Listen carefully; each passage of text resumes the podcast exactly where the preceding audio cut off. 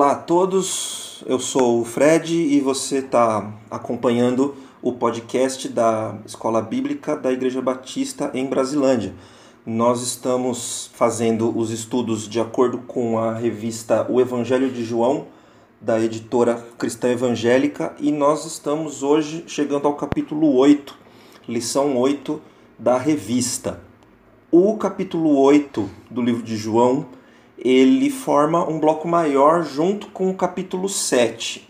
Então é importante a gente ler os dois juntos, estudar os dois juntos, para entender com uma visão um pouco mais ampla a respeito do, do texto e da, da mensagem.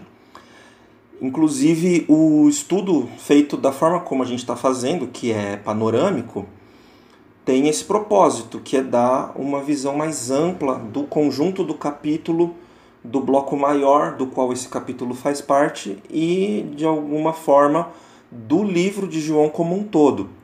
Essa forma de estudar dá um resultado bem diferente do que pegar trechos curtos, por exemplo, pegar cada parágrafo, examinar cuidadosamente nos mínimos detalhes do texto. Então, essa forma panorâmica de pegar o capítulo inteiro, ou como a gente está fazendo, dividir cada capítulo em dois, a gente tem uma visão diferente, mais panorâmica, que também é interessante. Agora, para o capítulo 8, a gente vai justamente dividir em duas partes, sendo a primeira agora para tratar apenas dos versos de 1 a 11, que é a história da mulher adúltera, a famosa história da mulher adúltera, e a segunda parte vai ser dos versos 12 em diante. Então vamos entrar nesse trecho de João 8, de 1 a 11, que é essa história tão conhecida. Os comentaristas, eles são unânimes em afirmar que esse trecho do livro de João, que começa não no primeiro versículo do capítulo 8, mas no 7, 53, e vai até o 8, 11, esse trecho não faz parte do texto original. E ele foi enxertado em algum momento que a gente não sabe precisar qual. Em algum momento na história do, do cânon e da formação do, dos textos que chegaram até nós, né? Isso foi enxertado nesse lugar. Esse trecho, esse, esse pedaço, não está em nenhum dos manuscritos mais antigos ele aparece só em fontes mais tardias e nas fontes em que ele aparece, ele aparece em alguns lugares diferentes.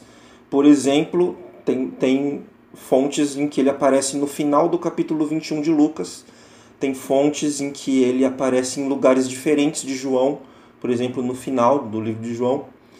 E uma outra curiosidade é que a linguagem, né, o estilo literário desse trecho ele é mais próximo dos evangelhos sinóticos, Mateus, Marcos e Lucas, do que de João. Você lendo separado, ele realmente não parece ser pertencer ao livro de João. O estilo, a linguagem é bastante diferente.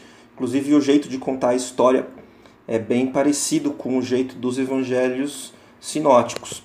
E aí esses comentaristas, praticamente todos também, recomendam que se faça a leitura pulando do 752 direto para o 812, que é a sequência original. Então, para você não perder a ideia, o, o prumo da, da argumentação de, de João, você pula do 752 para o 812. Mas nós não devemos ignorar a canonicidade do texto, tá? Eu separei um parágrafo do que o comentário Brodman diz a esse respeito.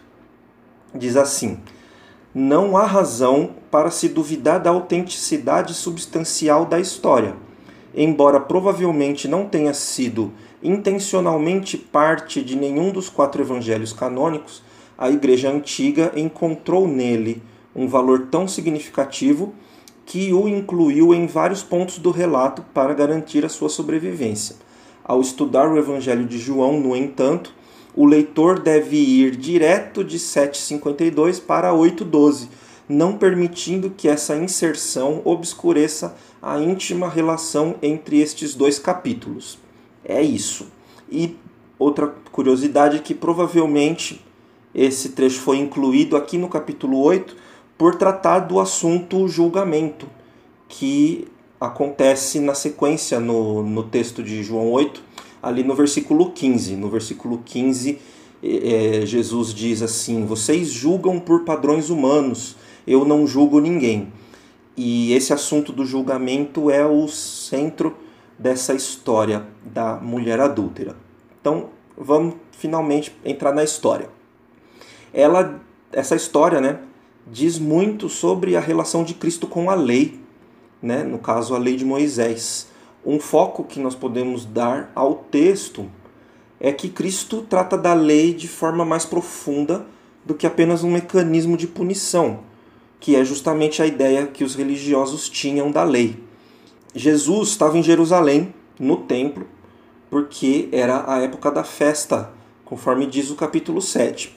Então, na história conta que os escribas e fariseus vão falar com Jesus. Eles estão lá é, é, prontos para executar o, a sentença perante o, a sentença de adultério, o apedrejamento, e eles fazem um teste com Jesus, né, uma espécie de pegadinha, assim como eles fizeram diversas outras vezes. Tem vários textos que os fariseus fazem esse tipo de, de pegadinha para tentar pegar Jesus em, em alguma coisa, acusá-lo de alguma coisa. E aí a resposta de Jesus tem aquela genialidade que vai quebrar qualquer expectativa. Aí qual que era a pegadinha? Se Jesus diz apedrejem, se ele concorda, eles o acusariam, eles, no caso, os fariseus, o acusariam perante o poder romano de estar tá incitando o assassinato.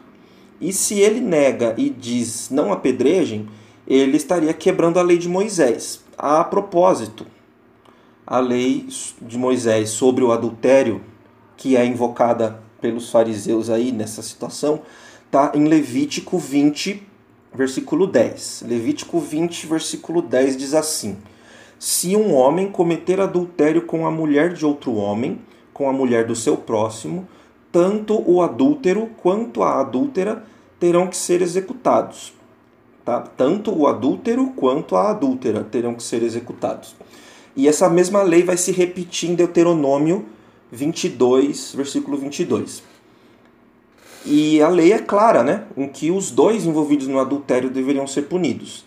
Mas nós temos aqui apenas a mulher sendo punida, já indicando para a gente um traço importante daquela típica hipocrisia dos fariseus com relação ao cumprimento da lei e que aparece em tantos outros lugares também. A frase marcante de Jesus, aquele que não tiver pecado que atire a primeira pedra, ela pode ser entendida de dois jeitos. O primeiro é que Jesus pode estar falando de qualquer pecado em geral. E a gente pode encontrar um eco dessa ideia em Tiago 2, versículo 10. Diz assim lá em Tiago 2, 10: Pois quem obedece toda a lei, mas tropeça em apenas um ponto, torna-se culpado de quebrá-la inteiramente. Tá? Tiago 2,10. Então pode ser que Jesus esteja se referindo a qualquer pecado em geral. E, em segundo, pode ser que Jesus esteja falando do mesmo pecado, o adultério.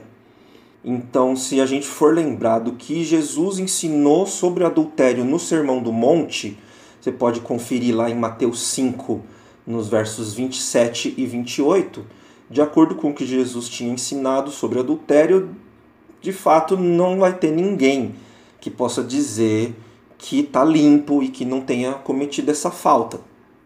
E finalizando, é bastante interessante que eles, os fariseus, e escribas e fariseus, tenham reagido de forma honesta, né?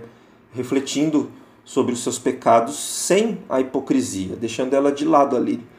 Quando eles largam as pedras e vão embora, após serem confrontados pela palavra de Jesus, eles têm essa reação honesta. E da mesma forma a mulher.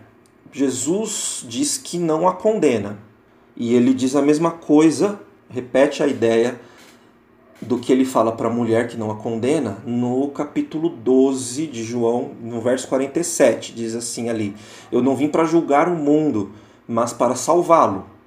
Só que isso a gente não pode entender de forma alguma como uma permissividade da parte de Jesus Cristo. Ela não deixa de ser culpada pela sua falta. A questão aí é que Jesus não a condena, não que ela não seja culpada.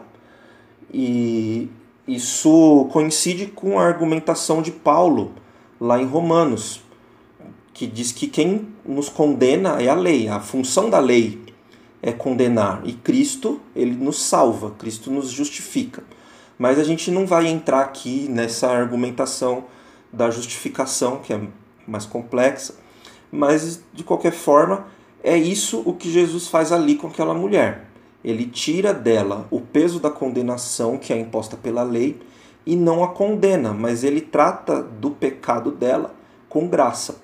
E é assim, da mesma forma, que ele faz com cada um de nós, com o meu pecado e com o seu pecado. E assim a gente encerra a lição de hoje. Na semana que vem, a gente vai fazer a segunda parte do capítulo 8 e Espero que vocês tenham gostado e que estejam atentos aí na próxima aula semana que vem.